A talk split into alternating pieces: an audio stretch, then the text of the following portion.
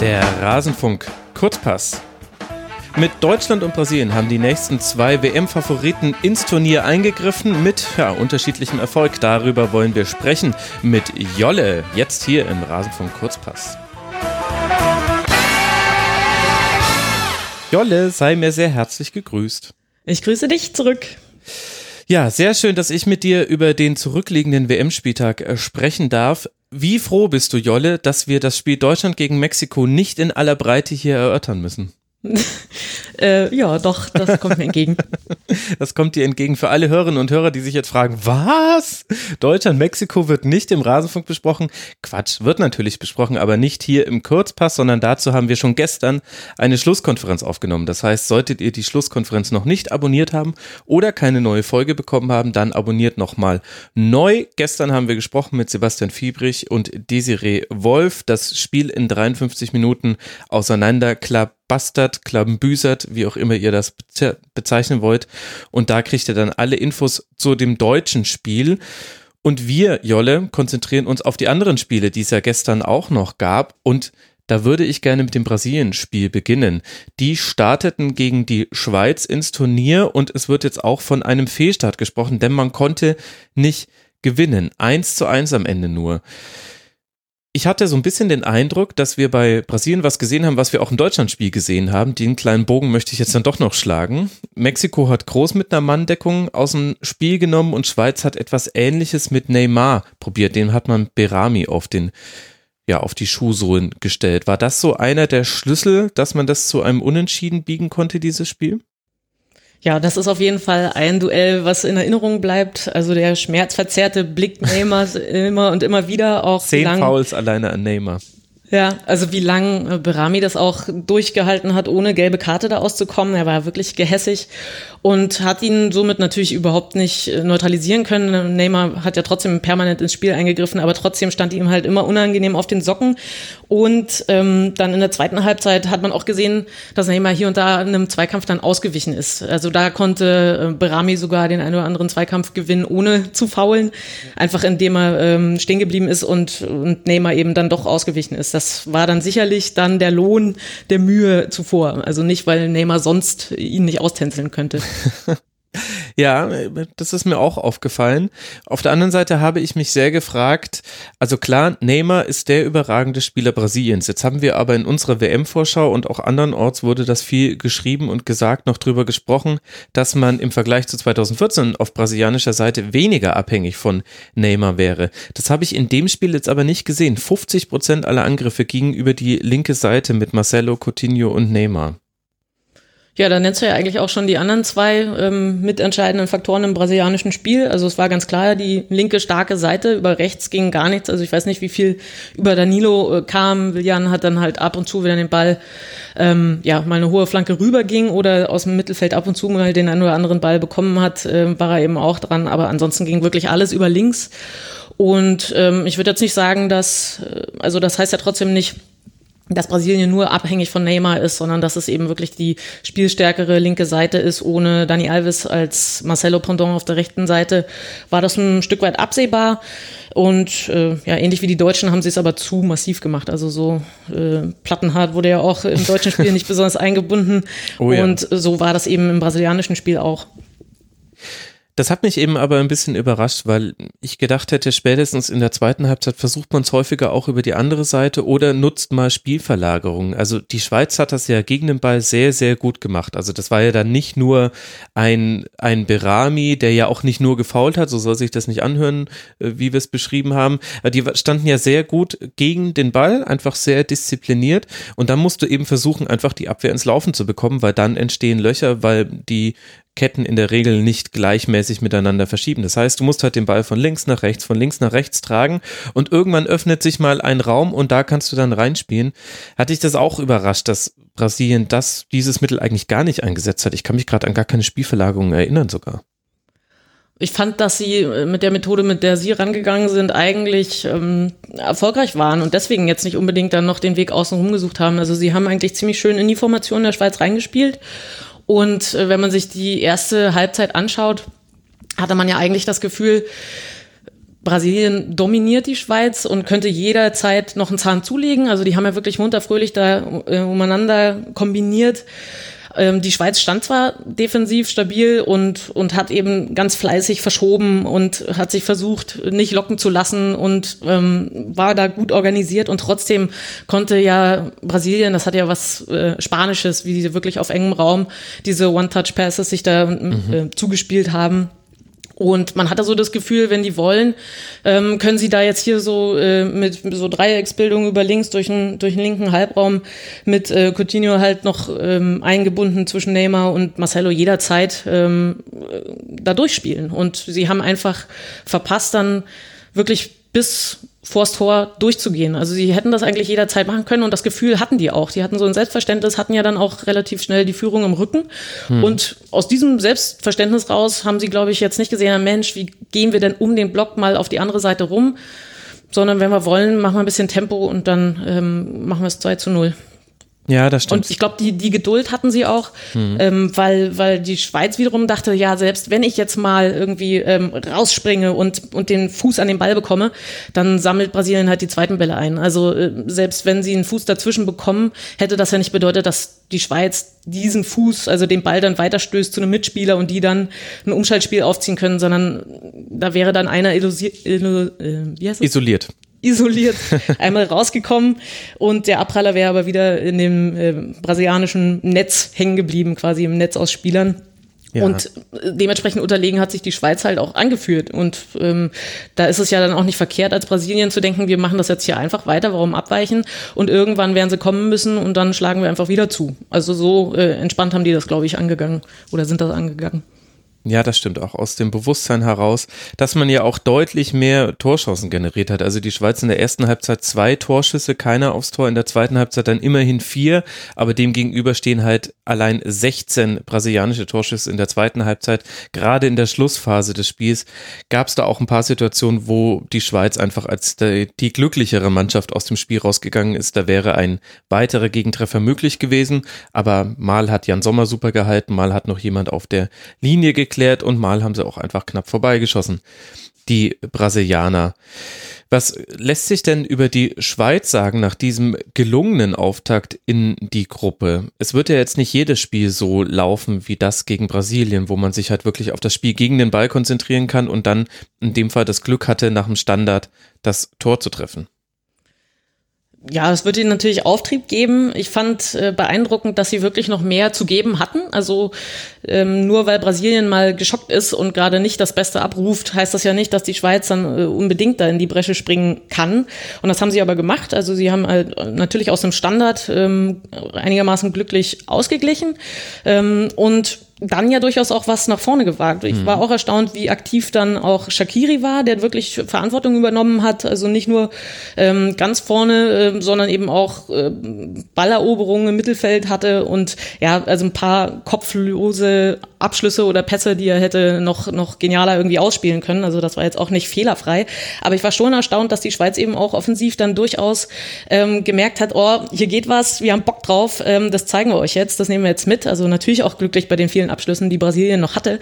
Aber im Fußball geht seltenst jeder Schuss rein. Und ähm, das, ja, also da haben sie sich dann nicht nur reingekeilt, sondern haben dann auch äh, ein bisschen gezockt. Also denen hat das schon auch Spaß gemacht, fand ich. Mhm. Äh, oder habe ich mir eingebildet zu sehen, so dieses, ah Mensch, hier haben wir den Favoriten am Wickel, jetzt kommt mal, jetzt kommt mal, haben sich auch was zugetraut und dann durchaus ja auch unter Druck auch hinten raus kombiniert, was, was in der ersten Halbzeit ja auch nicht funktioniert hat. Ja. Ähm, dass man, dass man den Ball dann irgendwie nicht nur klärt, äh, sondern der dann auch noch äh, diagonal nach vorne zum eigenen Mann geht und der nochmal diagonal äh, wieder so zickzackmäßig tatsächlich tatsächlich den nächsten Mann auch noch findet. Und das war schon selbstbewusst dann auch. Ja, absolut, ist mir auch aufgefallen. Es gab zwei Kleinigkeiten im Schweizer Spiel, die hätten mich wahnsinnig gemacht, wenn ich da als Fan emotional involviert wäre. Das eine war, dass in der in den Schlussminuten, ich würde sagen so ab der 75. nicht mehr alle gegen den Ball mitgearbeitet haben. Also gerade Shakiri ist dann nicht mal mehr ins Gegenpressen gegangen, wenn er selbst den Ball verloren hat. Das ist, äh, also er hatte auch die Aufgabe, offensiv äh, platziert zu bleiben, auch wenn man den Ball verliert, aber trotzdem kann man ja versuchen, da noch ein bisschen zu helfen. Das fand ich auffällig an der Stelle. Vielleicht hat da auch dann die Kraft ein bisschen gefehlt. Und es gab relativ viele Szenen, in denen der Rückraum des Strafraums nach einer Flanke oder nachdem jemand in den Strafraum reingedribbelt ist, komplett offen war. Das heißt, wäre da mal ein Ball hingekommen, hätten die Brasilianer immer die Chance gehabt, da ohne gegnerischen Druck einen Fernschuss zu machen.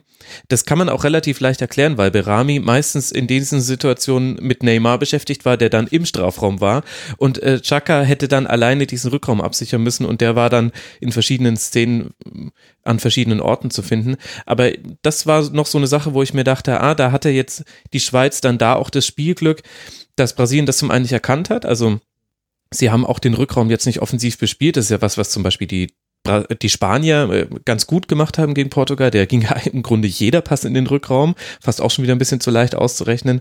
Und sie hatten eben auch das Glück, dass es keine Kopfballabwehr oder ähnliches gab, wo die halt genau in diesen Raum geht und dann zieht da eben Coutinho ab und macht vielleicht nochmal so ein wunderbares Tor wie das 1 zu 0. Ja, also da hat die Schweiz auf jeden Fall was angeboten. Aber das ist halt so, wenn du der, der klare, unterlegene Gegner bist, dann gelingt dir eben nicht alles. Und äh, sie haben sich auf Neymar konzentriert und da gehen dann automatisch woanders Räume auf. Und ähm, das, das können sie einfach nicht. Also sie können nicht das ganze Feld dominieren. Und irgendwo ist dann die Lücke und Brasilien hat das natürlich selber vertändelt. Also hätten das natürlich eigentlich locker schon in der ersten Halbzeit ähm, entscheiden mhm. müssen, indem sie es sich rausspielen und in der zweiten Halbzeit hätten sie eben mit der Brechstange, da hatten sie also äh, am Ende wurde es fast ein bisschen verzweifelt, dann Neymar auch aus der Distanz oder ähm, Augusto, glaube ich, auch Renato. Ähm, das, das war dann schon so ein bisschen Verzweiflung, so die Distanzabschlüsse. Mh, mm, ja, also sie haben schon versucht, die Brasilianer. Also ich glaube, sie, sie haben es auch gesehen, aber es war halt, äh, irgendwie waren sie von der Rolle. Also mit der tickenden Uhr äh, haben sie ihre Coolness einfach verloren und dann auch die Fehler der Schweizer einfach nicht ausgenutzt. Fandest du? Ich fand eigentlich, dass, dass beide Mannschaften bis, bis zum Schluss souverän waren und dann war es eben eins dieser Spiele, bei denen einfach nicht noch ein Tor fällt. Und wenn das Tor fällt, sagt man, gut, Brasilien hatte sich das irgendwie auch verdient. Also irgendwie ein Spiel, wo ich finde, beide Mannschaften können eigentlich mit viel Positivem rausgehen. Natürlich ist es vom Ergebnis her enttäuschend für Brasilien, da kein Dreier mitgenommen zu haben haben, aber man hatte die klaren Chancen, man war auch feldüberlegen, bis auf diese eine, na, ein, zwei Szenen hat man zugelassen, ansonsten aber nichts, also man stand auch sehr gut. Und ein Unentschieden ist nochmal was komplett anderes als eine Niederlage, das erleben ja gerade die deutschen Fans auf eine sehr schmerzhafte Art und Weise. Da muss jetzt schon gewonnen werden und vor allem der Gegner, der dich besiegt hat, muss Punkte liegen lassen, sonst kannst du nicht mehr Gruppenerster werden. Das heißt, im Grunde glaube ich, beide Mannschaften können eigentlich aus diesem Spiel rausgehen und können sagen, in unserem Spiel funktioniert sehr, sehr viel schon sehr gut. Vielleicht stellen sich noch ein paar Ausstellungsfragen. Firmino hat gegen dann allerdings auch schon ein paar Kilometer gelaufene Schweizer einen deutlichen Impact nochmal gehabt in der Offensive. Vielleicht ist der dann was fürs Spiel gegen Costa Rica, was das nächste Gruppenspiel von Brasilien ist. Bei der Schweiz wird man auch so seine Lehren gezogen haben und spielt jetzt mit Serbien ja auch gegen eine komplett andere Art von Gegner.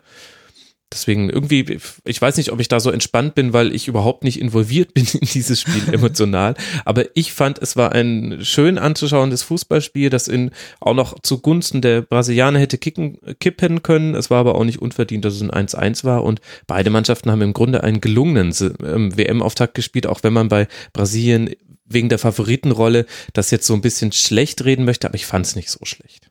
Nein, also ich gebe dir recht, aber ich glaube, dass äh, also vor allem dieses theoretische äh, Punktgewinn und jetzt hat man noch trotzdem gute Chancen auf den Gruppensieg und so weiter. Da ist natürlich Brasilien in der komfortableren Situation, wenn man das mit Deutschland vergleicht, aber trotzdem wird sich das für die wie eine gefüllte Niederlage anfühlen. Also ja. Niederlage anfühlen, weiß schon.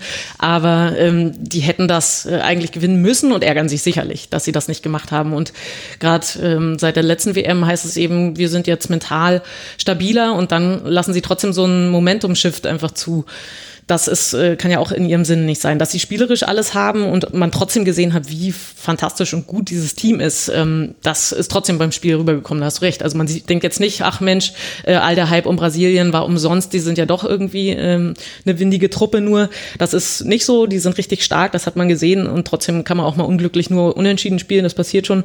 Ähm, das, äh, da würde ich mich jetzt als kommender Gegner nicht drauf ausruhen, aber für Brasilien fühlt sich natürlich irgendwie doof an.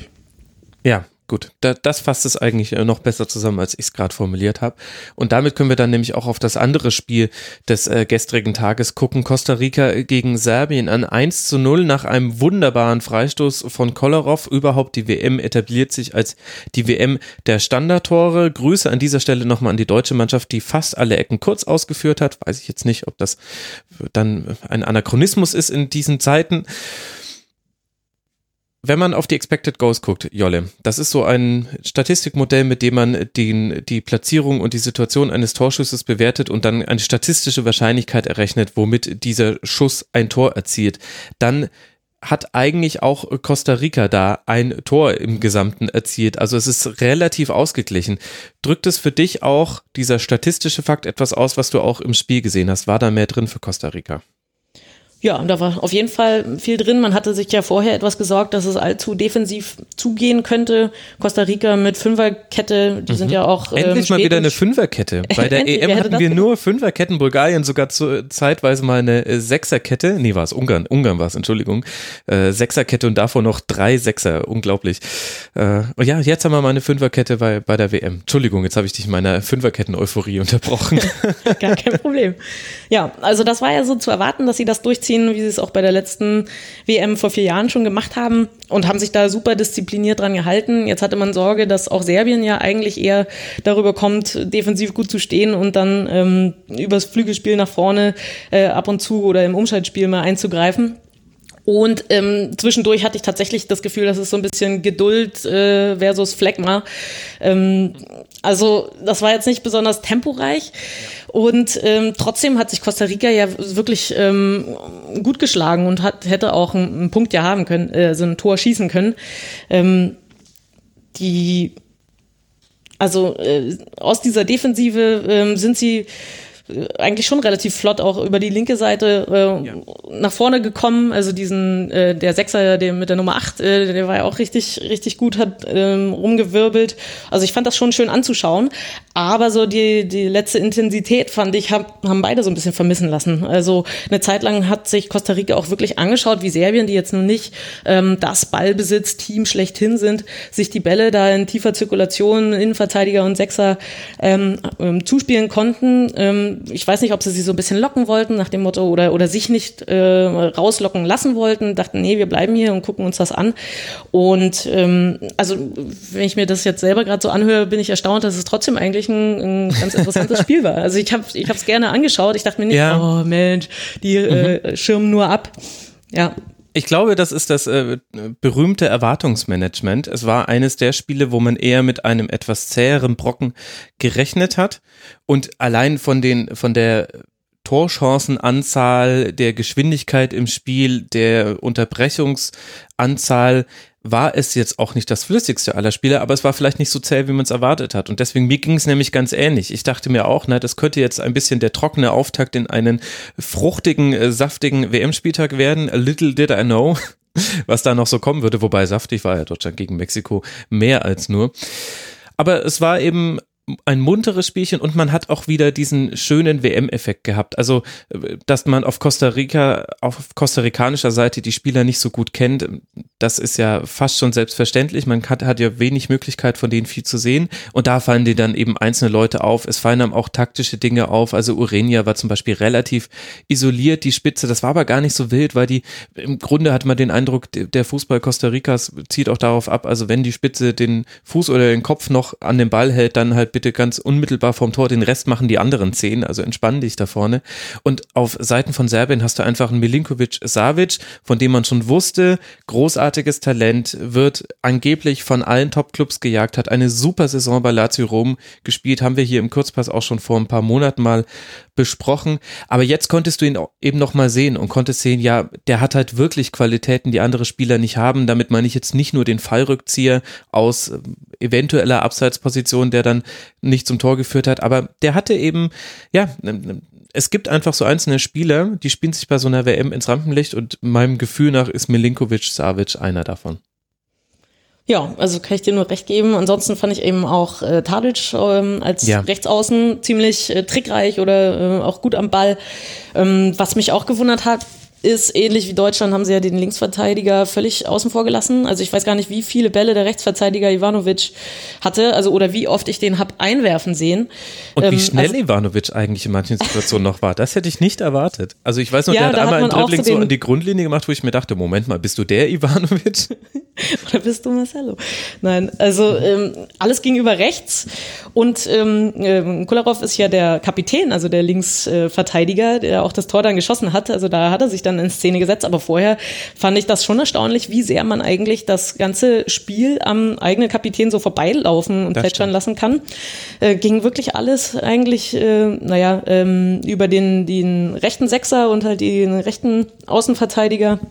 Also rechte Sechser ist immer ein bisschen neben die Innenverteidiger gekippt, hat damit angekurbelt, aber wie gesagt, ähm, Costa Rica hat sich ja auch nicht großartig eingemischt, also war ja kein Pressing irgendwie auszuspielen, von daher war das okay. Ähm, und dann ist das natürlich eine starke äh, rechte Seite mit ähm, Milinkovic äh, Savic da auf der 10 und, und so einem spielfreudigen äh, Rechtsaußen ja, also das war ein gutes Dreieck, aber eigentlich so vom Schema äh, ist da jetzt nichts viel Überraschendes passiert und ähm, dann ist es eben doch schwach von Costa Rica. Ne? Also Serbien hätte man schon ein bisschen mehr unter Druck setzen können. Wer weiß, ob sie sich dann auch so gemütlich daraus gespielt hätten. Ich fand das aber einen verdienten Sieg trotzdem von, von Serbien, weil sie ja. mehr Engagement dann doch gezeigt haben. Genau, und man hatte den Eindruck, Serbien hätte eher noch zulegen können und Costa Rica hat schon im Rahmen seiner Möglichkeiten, vor allem in der ersten Halbzeit, alles probiert und dann eben einfach nicht äh, das nötige Fortune im Abschluss gehabt. Ja, also eine Sache, ähm, bei der ich noch nicht so ganz entschieden bin, wie ich das finden soll, ist, dass sie eben so spät im Spiel an dieser Fünferkette weiterhin festgehalten haben. Denn ja. ich finde das immer toll, äh, wenn man einen Plan hat, dass sich dann auch alle das diszipliniert dran halten. Denn wenn jetzt Einzelne den, den, ähm, das Gefühl haben, sie müssten jetzt mal was anderes machen, ähm, dann fällt ja schnell mal das ganze Kartenhaus zusammen. Also mhm. das war schon diszipliniert, wie sie das durchgezogen haben. Aber wenn man dann in Rückstand ist und die Schlussphase eingeläutet ist, ähm, hätte man vielleicht noch ein bisschen offensiver sein können. Also muss keine Systemumstellung sein, aber ähm, ja, dass die, äh, die Mittelfeldspieler einfach sich, sich noch mehr anbieten und dass man ein bisschen mehr versucht, denn dort sind ja, also du hast die Flügel besetzt, ähm, du hast im Sturm jemanden und äh, im Mittelfeld hätte dann, glaube ich, ein bisschen mehr kommen müssen, dass man die Vorderen dann und, und außen ins Spiel bringt. Und das war dann ein bisschen zu wenig. Ja, das stimmt. Nach allem, was ich aber so mir angelesen habe, tickt so Costa Rica nicht. Die sind eine sehr, sehr gute Mannschaft, wenn sie führen.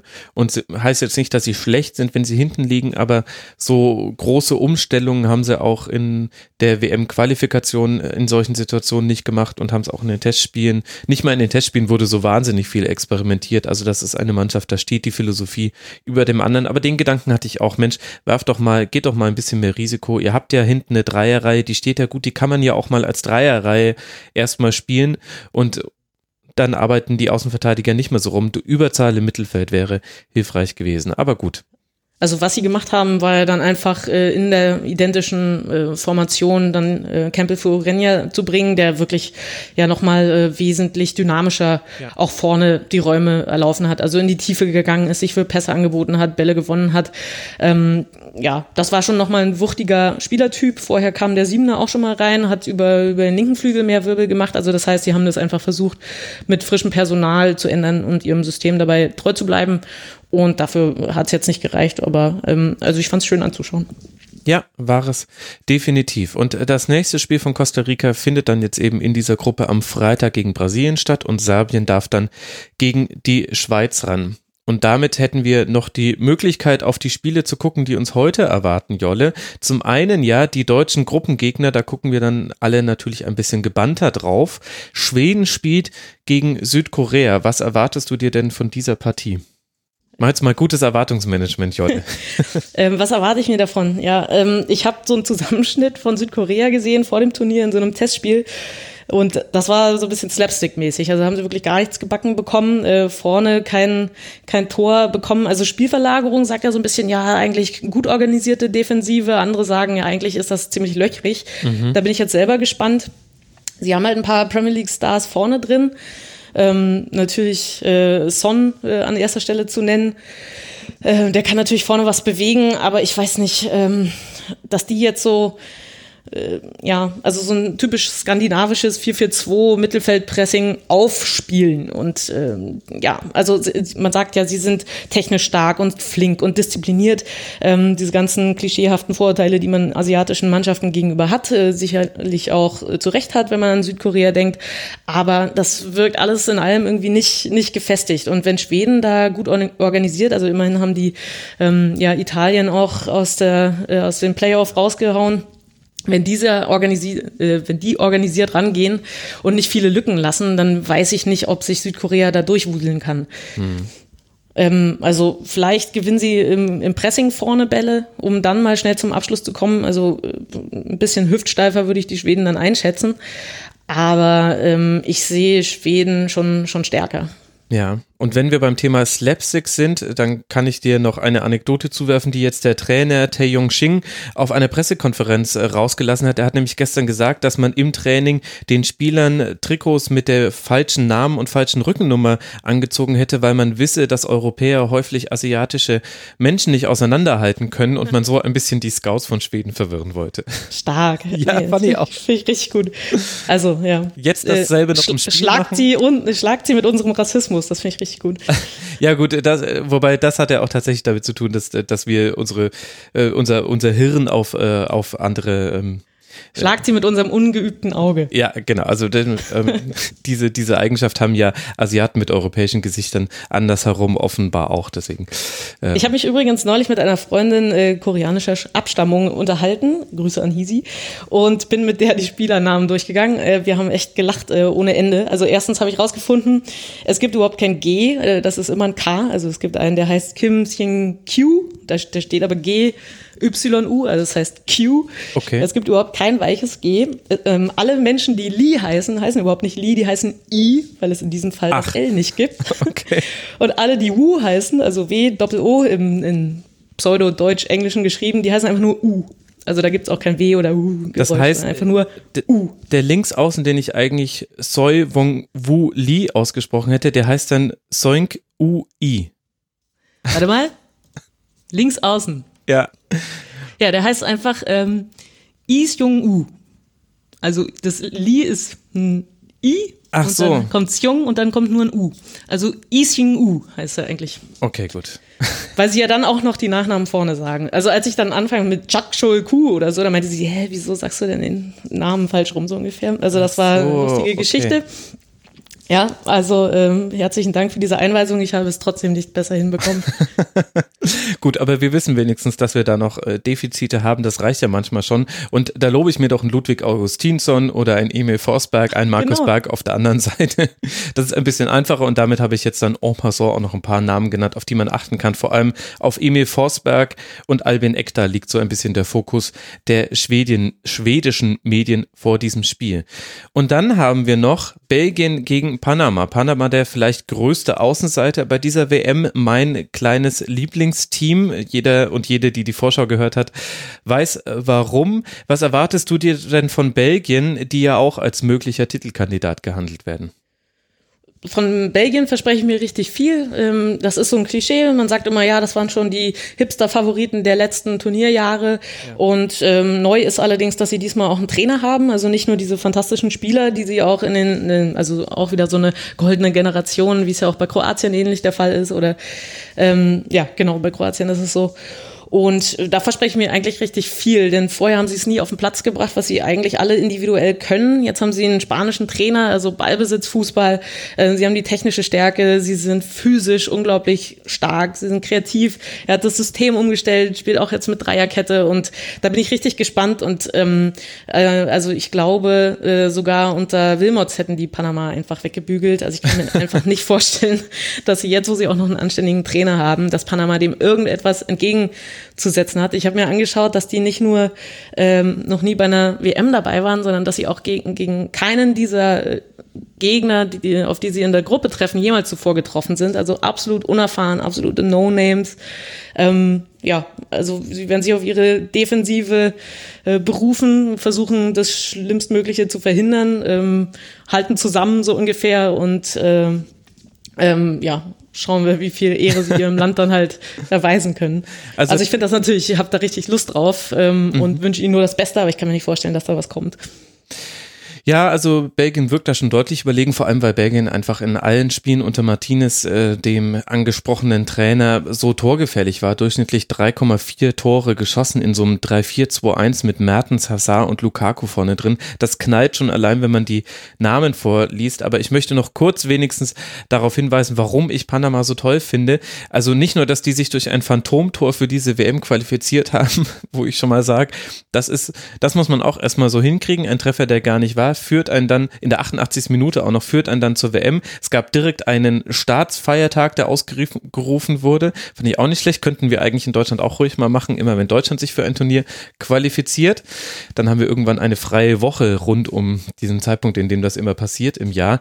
Aber dann sind die einfach so unglaublich erfahren. Da spielt im Tor ein Shelm Penedo, der ist seit 2003 in der Nationalmannschaft. Es gibt einen Innenverteidiger, der hat schon 106 Länderspiele, ein der defensive Mittelfeldspieler hat 141 Länderspiele, spielt auch schon seit 15 Jahren in der Nationalmannschaft.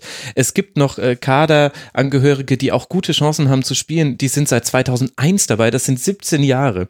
Und ich stelle mir das einfach so unglaublich toll vor, wenn du so lange in einer relativ festen Gruppe spielst. Und die haben in der Qualifikation die meiste Zeit zusammen auf dem Feld gestanden. Und dann spielst du auf einmal in Russland bei der WM gegen Belgien. Und ich stelle mir das einfach besonders vor. Und ich habe ja in der Vorschau mich aus dem Fenster gelegt und habe gesagt, äh, Panama schießt ein Tor, holt vielleicht sogar ein Unentschieden, vielleicht noch nicht gegen Belgien, gegen England bin ich dann schon gespannter und im letzten Spiel gegen Tunesien, ich sage euch, da liegt was in der Luft. es wäre einfach eine schöne Geschichte. Womit ich auch schon Fall. ganz kurz noch die letzten beiden Mannschaften angesprochen hätte, Tunesien und England. Tunesien eine sehr, sehr unerfahrene Mannschaft, da ist es schwierig, Vorhersagen zu treffen, aber England, da kennen wir uns ja auch ein bisschen besser aus, weil wir die Spieler auch häufiger beobachten können. Was erwartest du von den Three Lions? Ähm, ja, also die Spieler machen auf jeden Fall Lust drauf, ihnen zuzuschauen. Ähm, vielleicht sind sie ein bisschen jung, also äh, diese ganzen Turniergeschichten und dass sie immer versagen und so weiter und dass zu viel Druck auf ihnen lastet. Ähm, das, ja, aber das wissen die äh, ja dann ja gar nicht. Das ist das ja das Gute. Ja nee, das sind halt so alte Geschichten. Ich weiß nicht, ob das wirklich für die so eine Rolle spielt. Da ist ein richtig guter Kader, der vor allem Speed hat ähm, mhm. und auch im Ball was kann beisammen. Äh, da freue ich mich drauf. Kann aber gut sein. Also wenn man sieht, wie, wie selbst so eine reife Mannschaft wie Deutschland ähm, es nicht hinbekommt, sich zu wehren, dann kann ich mir vorstellen, wenn man in England äh, was entgegengesetzt, dass denen dann halt auch nicht mehr so viel äh, einfällt. Die spielen jetzt auch mit Dreierkette. Ähm, ich habe es jetzt selber noch nie gesehen, aber angeblich soll halt bei den Außenverteidigern oder den Flügelstürmern, je nachdem, ob es gerade offensiv oder defensiv geht. Ähm, die lassen wohl nach hinten relativ viel Platz, ob sie das dann ja. wieder zurücksprinten. Ähm, da sind sie, äh, da sind sie angreifbar. Ich äh, schätze mal, dass Belgien das ähm, nutzen wird, dass sie das erkannt haben und auch nutzen können. Ob nun Tunesien und Panama dem so viel entgegenzusetzen haben, weiß ich nicht. Also das ist so eine Gruppe, wo man wirklich diese zwei klaren Favoriten hat ähm, versus die zwei Außenseiter, obwohl Tunesien ja in Afrika relativ stark ist. Mhm. Ähm, aber wohl auch der der stärkste ähm, Torschütze auch ausgefallen ist, glaube ich, mit einem Kreuzbandriss. Also auch nicht die besten Vorzeichen, um da irgendwas bewegen zu können. Aber also ich meine, wenn, wenn sich England oder auch Belgien in irgendeiner Partie so anstellt wie Deutschland, dann ist natürlich trotzdem was drin. Ja gut, wenn sich Mannschaften so anstellen wie Deutschland äh, gegen Mexiko, dann ist äh, für jeden alles drin und der ausgefallene Spieler ist Yusuf Msakni, der in Katar spielt, falls ihr euch das gefragt habt, liebe Hörerinnen und Hörer. Falls nicht, dann wisst ihr es jetzt trotzdem. So kann man sich nicht wehren gegen, gegen Fakten, die einem so ein bisschen reingedrückt werden. Aber jetzt ganz nochmal äh, zur Ehre Deutschlands. Ähm, also man muss schon auch sagen, dass Panama und Tunesien ja nicht annähernd ähm, das abrufen könnten. Also bei allem Herz und Willen, äh, was sich Mexiko als Plan Plan da zurechtgelegt hat. Also das war ja nicht nur eine Idee, sondern ähm, wirklich äh, ja, bis ins Detail durchgeplant und alle hatten auch das Vermögen, um das dann umzusetzen. Das traue ich anderen Ländern, die sich vornehmen, als Truppe zusammenzustehen und füreinander zu kämpfen, dann trotzdem nicht zu, selbst wenn sie eine Idee haben oder selbst wenn sie eine Schwäche ausmachen gegen England oder Belgien, glaube ich, dass es dann eben ähm, nicht vom eigenen Potenzial dazu reicht, das dann auch so umzusetzen, wie Mexiko das wirklich richtig gut gegen Deutschland gemacht hat. Ja, richtige, richtige Einordnung. Der mexikanische Coach hat noch nach der Aufzeichnung zu der Schlusskonferenz gestern gesagt, der Matchplan für dieses Spiel äh, bestünde schon seit einem halben Jahr. Das heißt, die wussten schon seit einem halben Jahr, was sie machen wollen mit den Deutschen. Alle Spieler wussten das, konnten sich darauf vorbereiten und das war vielleicht auch der wesentliche Unterschied zu Deutschland. Und es war auch nicht alles schlecht. Also ich will jetzt auch, ich habe jetzt ein paar Witze gemacht über Deutschland, aber meine Güte, es war auch nicht das schlimmste Spiel aller Zeiten. Hört euch die Schlusskonferenz dazu an, da versuchen wir das ein bisschen einzuordnen. Jolle, ich danke dir. Das hat große, große Freude gemacht. Ich habe jetzt wieder richtig Bock auf die Spiele heute. Das ist das Tolle an den WM-Kurzpässen, finde ich, dass ich selber auch immer nochmal motiviert werde. Danke dir, dass du mit dabei warst. Sehr, sehr gerne. Dankeschön. Wir hören dich sicherlich auch noch mal wieder im Verlauf dieses Turniers. Und liebe Hörerinnen und Hörer, wenn ihr uns unterstützen wollt, der Rasenfunk ist werbefrei und soll das auch bleiben, dann tut das bitte auf rasenfunk.de slash unterstützen. Findet ihr alle Informationen und dann hören wir uns morgen wieder. Bis dahin macht's gut. Ciao. Ciao, ciao.